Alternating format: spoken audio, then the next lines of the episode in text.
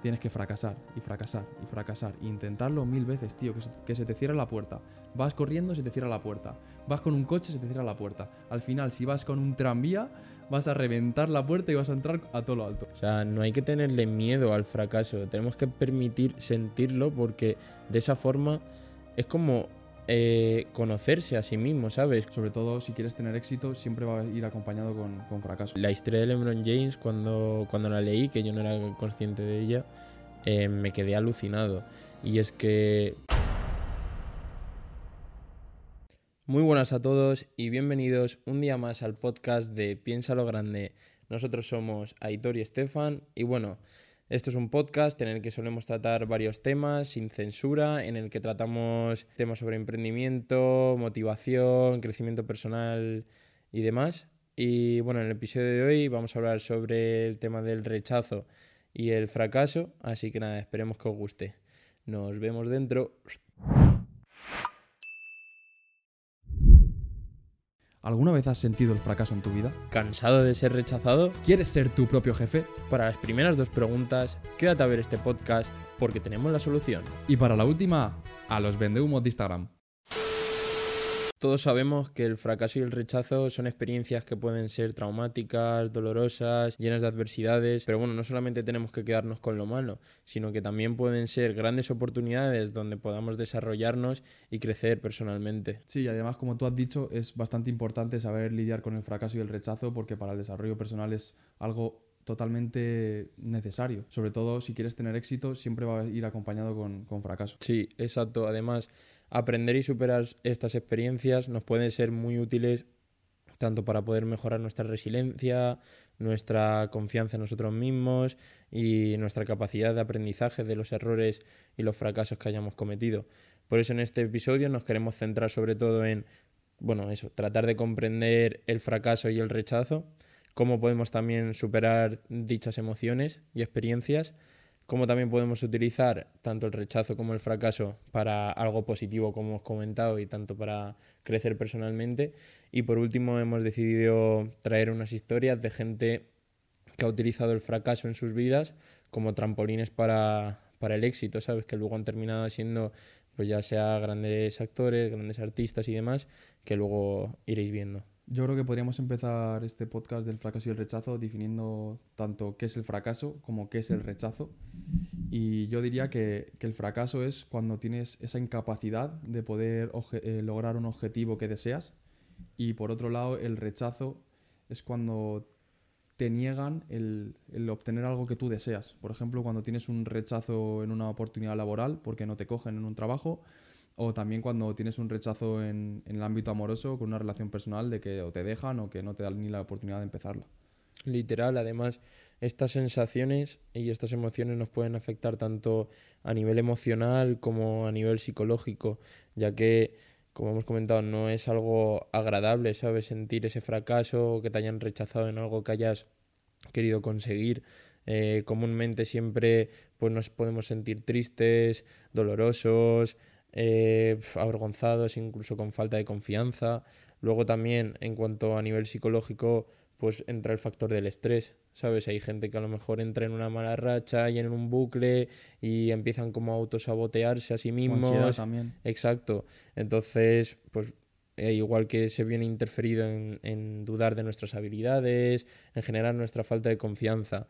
Y es curioso porque es algo que fracasar es totalmente normal en la vida, en plan, no tiene nada de malo. De hecho, yo siempre lo he intentado, bueno, no siempre, desde que me he dado cuenta, lo he intentado ver como algo positivo porque tú cuando fracasas eh, es, es, un sentimiento o es, es, como un símbolo cuando fracasas de que te estás moviendo, ¿sabes? Porque sí, claro que lo estás intentando. Entonces, si tú fracasas, es símbolo de que tú lo estás intentando, de que te estás moviendo. Y que además nadie nace sabiendo, realmente. O sea, tú cuando lo intentas por primera vez algo, da igual lo que sea, nunca te va a salir perfecto. Es que es prácticamente imposible. Si te sale, es por un golpe de suerte o porque justo se han alineado los astros para que te ocurra eso, porque si no. Exacto, por eso lo, lo que te venía diciendo.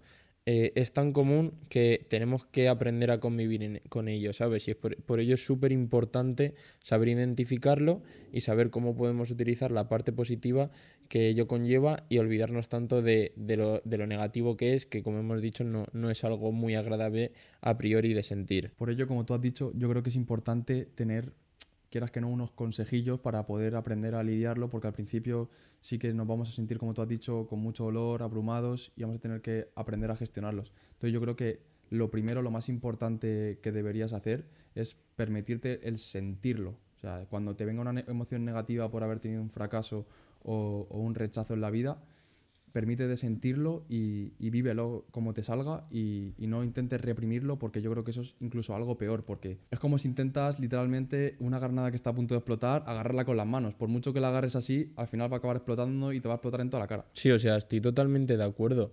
O sea, no hay que tenerle miedo al fracaso, tenemos que permitir sentirlo porque de esa forma es como eh, conocerse a sí mismo, ¿sabes? Como nuestro cuerpo o nosotros mismos somos capaces de enfrentarnos a estas situaciones de adversidad. Sí, además yo eso lo uniría con, el siguiente consejo que quería dar, que es que seas autocompasivo contigo mismo, no te castigues, no seas muy duro. Si tú tienes un fracaso, tienes un rechazo, si encima te hablas a ti mismo mal, va a ser literalmente enterrarte bajo tierra. Si tú piensas que lo podrías haber hecho de una mejor manera, aprende de ello y ya la próxima vez pues te saldrá mejor. Claro, de ahí con el tercer punto, en plan, aprende de tus errores. O sea, no veas el fracaso como el final de la recta, sino como una nueva oportunidad de seguir aprendiendo y de en un futuro demostrarte a ti mismo de lo que eres capaz. El fracaso es siempre, yo siempre lo he dicho, el fracaso es como una oportunidad de aprendizaje, de volverte mejor, ¿sabes? Día a día o fracaso a fracaso y de esa forma poder convertirte en tu mejor versión o en conseguir aquella meta o aquel objetivo que tienes plantado. Exacto. Y además muchas veces también pasa que te planteas un objetivo, te planteas una meta y luego por factores externos a ti mm, tienes ese fracaso o ese rechazo cuando realmente tú has hecho todo lo que estaba en tu mano. Has hecho mm, literalmente, has sacado el 100% de ti para conseguirlo. Hay muchas veces que a lo mejor en un puesto de trabajo tú lo intentas y hay un candidato que se ajusta más a, ese puesto y no es porque tú seas menos válido, sino porque realmente él a lo mejor tiene ese extra que tú no has tenido y te, lo tienes que utilizar para aprender de esos errores. Entonces, también es muy importante enfocarse en lo que puedes controlar. a mí que me gusta mucho el estoicismo, el mm. estoicismo dice acerca de la dicotomía del control. O sea, te enfocas en lo que puedes controlar y lo que no puedes controlar, ¿por qué te vas a rayar si no depende de ti? Sí, además de que forma parte del proceso. Eh, como tú has comentado, por muy bien que lo hayas hecho, por mucho que, te hayas esforzado, hay a veces que, bueno, pues que tiene que suceder. no, no todo va a ser eh, fenomenal y todo va a ir en línea recta o que sea un camino recto hacia la gloria. No, hay a veces que hay tropiezos, hay piedras en el camino que a lo mejor nosotros no no habíamos esperado, pero que están ahí por alguna circunstancia en la vida. Por eso mm, no tenemos que tirar la toalla, hay que seguir persistiendo y persistiendo y mientras nosotros seamos conscientes de que estamos haciendo las cosas bien, adecuadamente, eh, pues nada, seguir adelante que al fin y al cabo vamos a terminar consiguiéndolo. Y por último yo diría el apoyo, el apoyo también es muy importante, en plan apoyaros en, en vuestra familia, apoyaros en vuestros amigos, pero amigos de verdad. ¿Sabes? O en gente que haya vivido una experiencia muy parecida a la vuestra, de la que ellos mismos os puedan hablar sobre sus errores para que vosotros tampoco los cometáis. O puedes leer libros. Mucha gente dice lo de... Es verdad. Libros, en los libros están todos los errores que tú puedas llegar a cometer. Están en los libros escritos ya. Hay muchísima gente en los libros que directamente coge todo su conocimiento, toda su historia y la presiona y la intenta introducir, darte el mensaje en unas 200 páginas. Y es que es vergonzoso como eh, mm, preferimos, o en general la sociedad prefiere gastarse, digamos, 15 euros en salir una noche o en una copa, que ahora mismo es lo que te vale eso en cualquier bar o cualquier discoteca, que 15 euros en puro conocimiento. Es que parece caro a veces. Es que es eso, o sea, es como si fuesen pepitas de oro, ¿entiendes?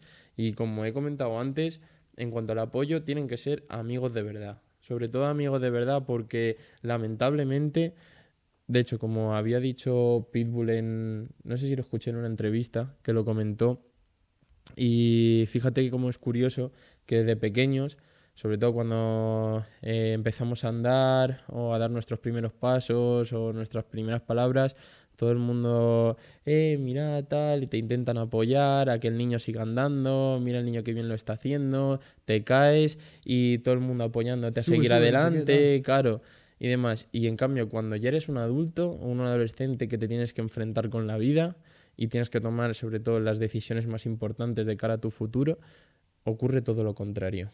Cuando sales de ese pensamiento fuera de la caja, eh, ya la gente de a tu alrededor en general está pero ¿por qué piensas así? Eh, mm, eso no va a funcionar, eh, vuelve a lo que estabas haciendo, no te arriesgues, pero ¿por qué no estudias esto?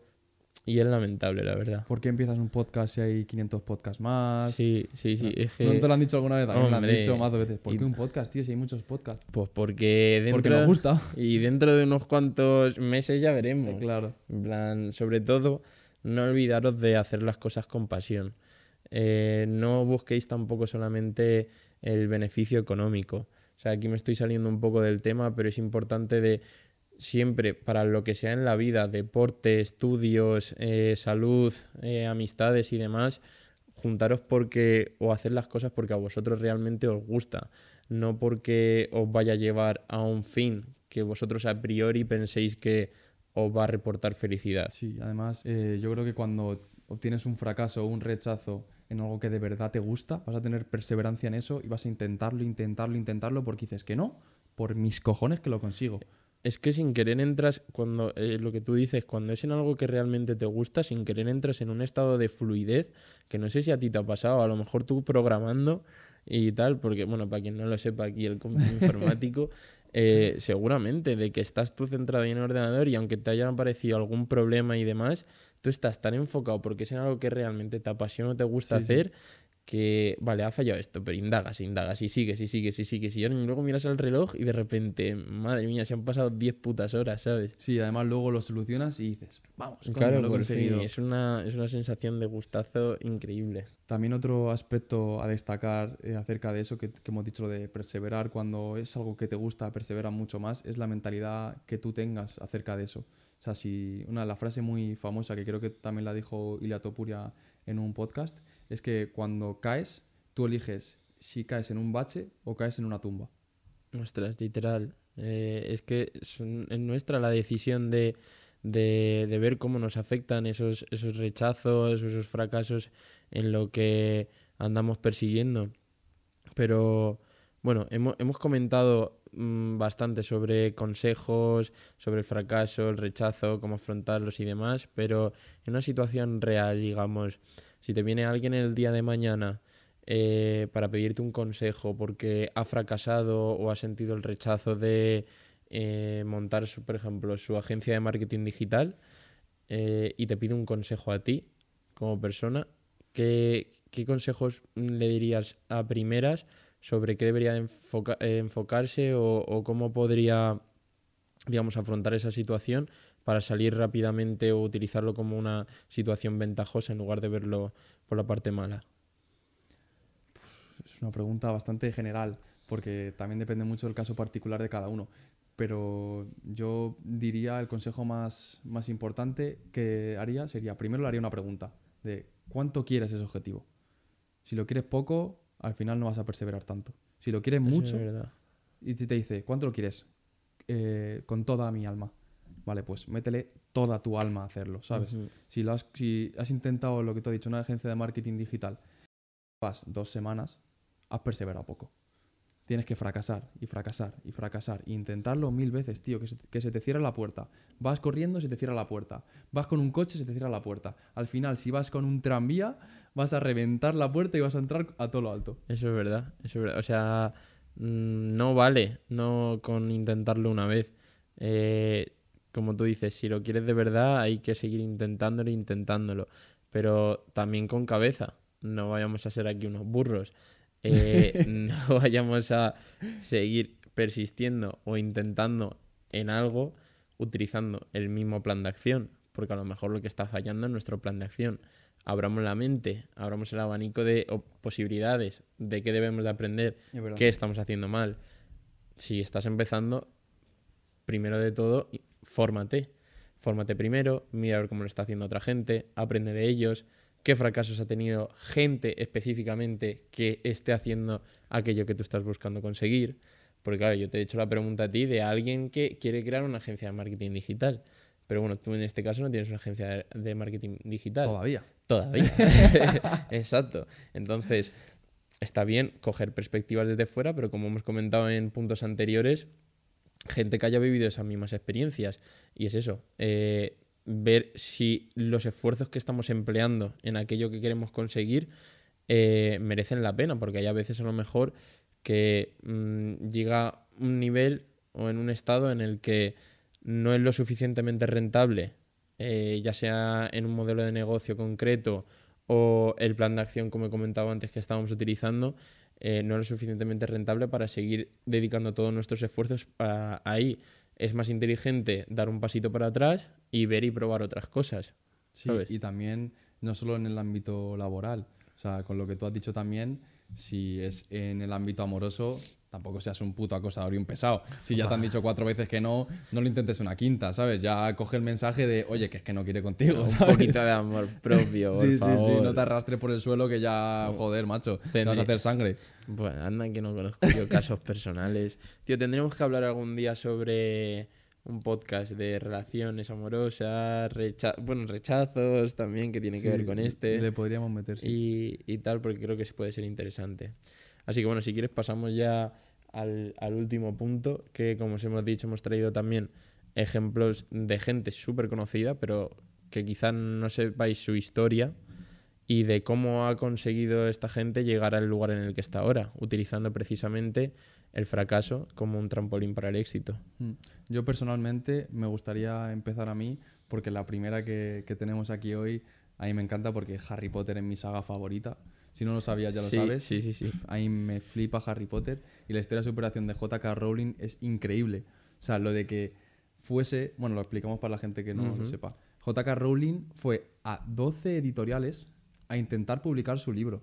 Y nadie decían que no, que su historia no valía, que no, que no, que no.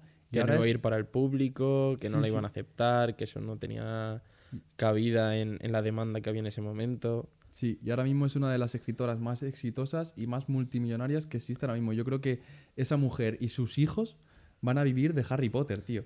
O sea, todo el legado que ha dejado de Harry Potter es que van a seguir pagando durante toda la vida. Sí, además a mí también me flipa Harry Potter, la saga entera. De hecho, tengo la colección de todos los libros de texto que son flipantes. Y bueno, de hecho es curioso que me he enterado hace poco que, bueno, todos sabemos que las películas, aunque sí que están muy bien adaptadas, eh, no son igual a las de los libros. En los libros hay un montón de detalles más. Pero fíjate tú que incluso la traducción de los libros originales en inglés hay detalles que no están en los de que, que, varían y no están en los de español. Esto es literal, no me los he leído en inglés, que cuando tengo más tiempo pues estaría mozo de guay, pero, pero sí. Y bueno, tú has comentado eh, Harry Potter porque te gusta y yo quería traer a alguien del mundo de los deportes, ya que ambos somos personas muy deportistas. Y bueno, es una historia de una persona que es conocida mundialmente y su historia es una de las más grandes en cuanto a superación. Y es el mitiquísimo LeBron James. ¿Cómo no? No, pero ahora en serio. Eh, la historia de LeBron James, cuando, cuando la leí, que yo no era consciente de ella, eh, me quedé alucinado. Y es que él desde, bueno, cuando tenía nueve años había pasado seis sin tener ninguna casa. Entonces, en la situación que vivía a su edad, eh, estaba llena de dificultades porque iban de casa en casa con su madre, ya que le faltaba esa figura paternal como su madre pasaba día y noche trabajando, el, pequeño de Lebron pasaba mm, la mayor parte del tiempo solo y eso hizo que se ausentara más de la mitad de las clases durante todo el curso. Luego, en el último año de preparatoria, Lebron decide no ir a la universidad y pasa a jugar ya directamente a la NBA, que es seleccionado por el equipo de su ciudad, que en ese momento eran los Cavaliers y, y hace un año increíble. O sea, de hecho, ya se venía hablando de que era uno de los mejores deportistas, que a lo mejor iba a ser el nuevo Michael Jordan y toda la responsabilidad y confianza de que los Cavaliers ganaran un título, ya que llevaban 52 años sin ganar ningún título en ninguna competición. Hostia, Pues pronto. claro, eh, a lo mejor con 17, 18 años se le había caído toda la responsabilidad sobre él. A pesar de ello, LeBron sigue demostrando sus increíbles dotes y es premiado como rookie del año. Luego, cuatro años después, en 2007, eh, enfrentan su primera final para ganar la NBA, pero la pierden. Luego, en 2008, eh, igual, el líder anotador en toda la liga, pero vuelve a suceder lo mismo. En 2009 y 2010 vuelve a ser premiado como mejor jugador, pero aún así no alcanza a ganar ningún título. Entonces, después de cuatro años de fracasos, porque no ha conseguido darle el título a su, a su ciudad natal, donde se ha crecido y donde le ha dado la oportunidad de, de empezar en el mundo profesional de la NBA, pues se, se enfrenta a una decisión súper complicada de si tirar por una parte un poco más egoísta, ya que el equipo que tenían los Cavaliers no era lo suficientemente bueno para alcanzar un título, y, y de, de esa forma irse a otro equipo para poder ganar uno, o si seguir persistiendo con, con ese mismo equipo, a pesar de que las herramientas, en este caso los jugadores o el equipo con el que disponía, no era lo suficientemente bueno para, para ganar el mismo. En este caso decide eh, cambiar de equipo y ficha por los Miami Heat para perseguir eso, el título que, que quería ganar, pero en cambio es abucheado por toda la afición de, de los Cavaliers, Traidor, ¿no? porque traidor, traición. De hecho, hubo muchísima gente que quemó sus camisetas, o sea, las camisetas con su nombre y demás. Entonces, el primer año con los Miami Heat eh, llegan a la final y claro, está esa presión de que, claro, se ha cambiado de equipo pues para ganar el ansiado título, pero aún así pierden. Entonces, en ese momento LeBron se da cuenta de que debe de dejar de jugar por los demás, sino jugar por, por lo que a él le gusta, por lo que a él le apasiona, ¿sabes? Sin importar eh, intentar complacer a los demás. Entonces, vuelve renovado y consigue ganar los siguientes dos campeonatos seguidos además con los Miami Heat.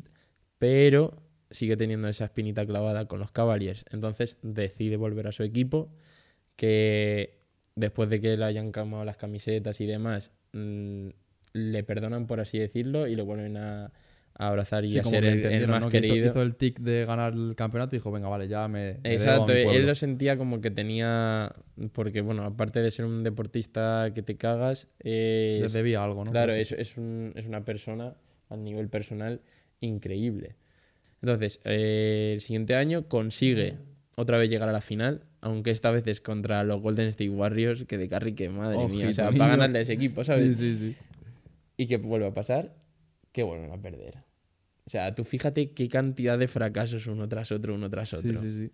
Bueno, pues resulta que al año siguiente, otra vez llegan a la final y es otra vez contra los State Warriors de Curry. Pero esta vez en una situación aún peor. O sea, súper desfavorable. Iban 3-1 en juegos y claro, lo veían perdido, ¿sabes? Porque ya el siguiente eh, se iban a casa. Pues creo que es la primera vez en la historia que se consigue remontar un 3-3 y en el último partido, no sé si a diferencia de dos puntos o cuántos eran, porque no me acuerdo muy bien del resultado, definitivamente consiguen los Cavaliers ganar y se llevan el, el premio cuatro así. literal. O sea, fíjate la cantidad de hostias y la cantidad de fracasos que se ha, comi- se ha comido este tío en la vida, con la cantidad de responsabilidades que ha tenido que cargar desde una muy temprana edad, y aún así ha conseguido transformar todos esos pequeños fracasos y aprender de ellos a convertirse en lo que es el día de hoy. Probablemente Ahora el mejor jugador. Claro, el mejor jugador de, de la NBA. Que luego para gustos los colores, pero en cuanto a su historia de superación, creo que es digno para, para todos de aprender, de aprender de una persona como él. Sí, el otro día además me salió un TikTok que había un, no sé si era un exjugador o un crítico de la NBA Mm. que decía que para él eh, eh, LeBron James era mejor que, que Michael Jordan por lo que había conseguido, por todas las etapas que había tenido, tanto en los Cavaliers, como tú has dicho, en los Miami Heat, luego a los Lakers. Sí. Eso Michael Jordan no lo ha hecho. Michael No. Jordan lo ha hecho con el mismo equipo en los Chicago y sí, era la puta polla. Pero no ha conseguido tener esa resiliencia, esa variabilidad de cambiar de equipo y seguir rompiéndolo, ¿sabes? Y qué dedicación, sobre todo qué dedicación. De, bueno, siempre... Es el máximo anotador de la NBA. Sí, Creo que pasó hace poco es a que a nivel individual ha ganado un montón de títulos.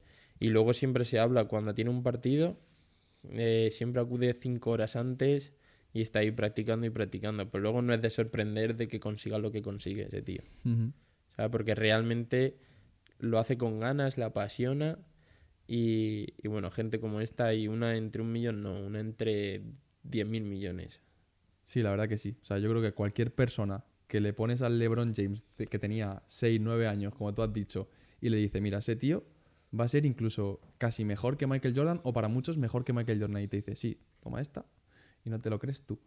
Bueno, eh, y por, por último, me gustaría a mí también añadir eh, otra persona que es súper influyente a día de hoy y que no tiene nada que ver con LeBron James, la verdad, o sea, son literalmente el día y la noche, que es Steve Jobs, que mucha gente lo conocerá, el fundador de Apple, que la historia que tiene es una puta locura. Cuéntanos.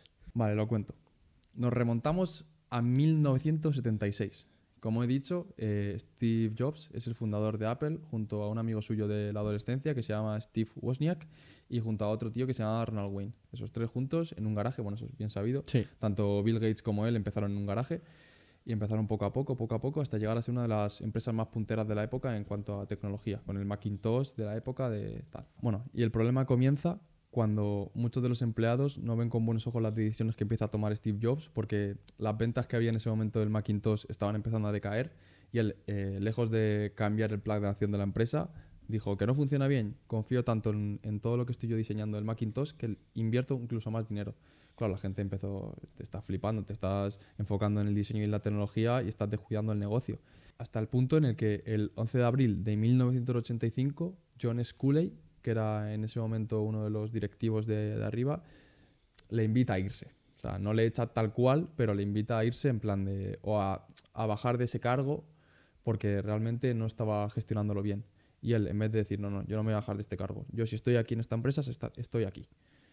Y dijo, no, me voy, me piro. Y después de ese despido, que mucha gente lo podría catalogar de fracaso, en vez de deprimirse, amargarse, decir, joder, la empresa que yo he fundado es mía, eh, eh", y el balón es mío, como cuando era pequeño, ¿sabes? Eh, fundó dos empresas. Una que se llama Next, una empresa tecnológica que eh, más adelante en la historia vuelve a salir. Y otra empresa súper importante que mucha gente conocerá, que se llama Pixar, hermano. Fundó Pixar, que luego lo compró Lucasfilm y es el Pixar que conocemos hoy en día, la que crearon Toy Story, que es la primera película que se creó totalmente a ordenador. O sea, no es el Pixar que conocemos ahora mismo, pero vamos, Ajá. es la misma empresa, lo único que lo compraron otras personas. Y mientras tanto, Apple, en vez de volver a despuntar, eh, en vez de subir hacia arriba, la curva que tenían seguía. Estaban cayendo en picado, en picado, en picado. Y el John Sculley le pasó el legado a otro tío que no me acuerdo el nombre, la verdad, son demasiados nombres. Y además ingleses que tienen un nombre súper raro. Y ese segundo tío que le pasó el legado a John Sculley se lo pasó a otro. Y es- estaban a puntito de la bancarrota. Y el, el último, el último CEO antes de Steve Jobs decidió, vale, ¿qué puedo hacer para solucionar este problema que tengo? Contrato a la persona que lo fundó desde la nada, a Steve Jobs. Y el resto literalmente es historia. O sea, le contrataron en 1997, en 2001 te crea el iPod, en 2007 te crea el iPhone y en 2010 te crea el iPad. Luego, por, por desgracia, en 2011 murió a, a causa de un cáncer. Pero es que eh, a día de hoy, Apple, gracias a todos los inventos que ha tenido Steve Jobs, es lo que es hoy en día. O sea, es que el iPhone es un legado que yo creo que hasta... Es que ¿cuándo va van a parar de ser los mejores móviles, tío? es top en cuanto a tecnología. Y más que ya lo que viene siendo el dispositivo móvil, eh, las emociones que genera, el vínculo que crea con las personas, tanto persona a persona como la propia marca, ¿sabes? O sea, mm, muchísima gente compra su producto, esto ya obviamente a nivel de marketing y demás, porque simplemente porque es Apple, porque es la manzanita. La gente ha depositado tanta confianza en la marca que muy mal lo tendrían que hacer para que la gente deje de comprarlo. Literalmente. O sea, es que ha creado un legado, literalmente. O sea, él porque, porque ha fallecido, pero vamos, sería de- del ejemplo de J.K. Rowling. O sea, toda su familia podría vivir de, de lo que ha creado con Apple. Mm. Es como que su misión en la vida ha llegado a cumplirla y ahora simplemente se está desarrollando, ¿sabes? Lamentablemente sin él, pero podemos ver que Apple no deja de crecer y de crecer y de crecer. Sí, ahora el, el CEO creo que se llama Tim Cook, el que está, pero vamos, lo siguen haciendo bastante Sí, bastante bien. más que nada los valores de la empresa, mm, pienso, obviamente van pivotando porque en esta vida si, si no te adaptas mueres, pero los valores que supongo que Steve Jobs ha querido transmitir los siguen manteniendo como base de lo que es Apple en sí. Sí, y otra cosa totalmente out of context de lo que acabamos de decir. eh, ¿Tú has visto la charla que tiene Steve Jobs en una En la- graduación? En la, universidad, ¿no? Sí. Es una puta locura, tío. Sí. Me pareció súper, súper guapa. Si no la habéis visto, o sea, incluso diría pausar este podcast y ponérosla. Sí. O sea, es que es una locura. Y no solamente esa, eh, la de Denzel Washington, no sé si tú la has escuchado, es también otra charla en una graduación. Me suena, pero no me acuerdo de no sé nada. de qué universidad, increíble, increíble. Es la eh, no sé si era... De hecho, habla sobre el fracaso. Y verdad, había una frase muy típica, es verdad, que decía, If you don't fail, you're not even trying. Y luego sigue, sí. Y es verdad, o sea, Verdad. si no fracasas es que ni siquiera lo estás intentando. De hecho, podría ser la frase ¿eh? para el día de hoy, pero bueno. Eh, para concluir, mm, si quieres, bueno, bueno, no sé si tú tienes algo más que comentar. No, yo creo que está todo bastante bien dicho, bien explicado, consejos, todo. Vale, esperemos que os haya quedado claro. Como siempre, ya sabéis que eh, sois libres de comentar lo que queráis en, en la descripción o abajo en los comentarios, dejarnos ideas para futuros temas, eh, cualquier otra dinámica que os parezca curiosa y que queráis que traigamos al canal. Adelante. Mm, Experiencias vuestras acerca del- de vuestros fracasos, de cómo os habéis podido remontar, porque yo creo que es bastante importante, como hemos dicho, lo de los libros. Si también ponéis vuestras experiencias, podemos aprender todos de todos. Exacto. Así que las mayores conclusiones que yo sacaría de, del episodio de hoy es, bueno, tratar el fracaso y el rechazo como algo común, que son experiencias que todos experimentamos en la vida, que tenemos que verlo como algo positivo y sobre todo aprender de ello. También recordar que estos sentimientos que se nos generan cuando tenemos un fracaso o un rechazo nos pueden afectar bastante negativo tanto a nuestras emociones como a nivel psicológico, así que tenemos que aprender a manejarlos. Y sobre todo aceptar ese sentimiento de fracaso y aprender a lidiar con ello para aprender de las experiencias, eh, no tomárselo de forma personal y, y bueno, y también buscar apoyo social. Sí, y además, muy importante, que para todo éxito profesional vas a pasar por el fracaso y vas a pasar por el rechazo. Así que cuanto antes lo aceptes, mejor. Bueno, y esto es todo por hoy. Recordad que tenéis un nuevo episodio en el canal todos los domingos a las 8. También podéis seguirnos en redes sociales, tanto en Instagram en TikTok, donde continuamente intentamos incorporar nuevas dinámicas, eh, nuevas noticias e intentamos que vosotros también participéis en el podcast, como ya os hemos comentado. Esto no es solamente cosa de nosotros dos. Nuestro interés es poder crear una comunidad de gente que piensa igual que nosotros. Así que estaros atentos. Y nada, os dejo con la frase de- del episodio de hoy. Niente acá de per caso, que significa nada ocurre por casualidad. Y recuerda, piensa lo grande.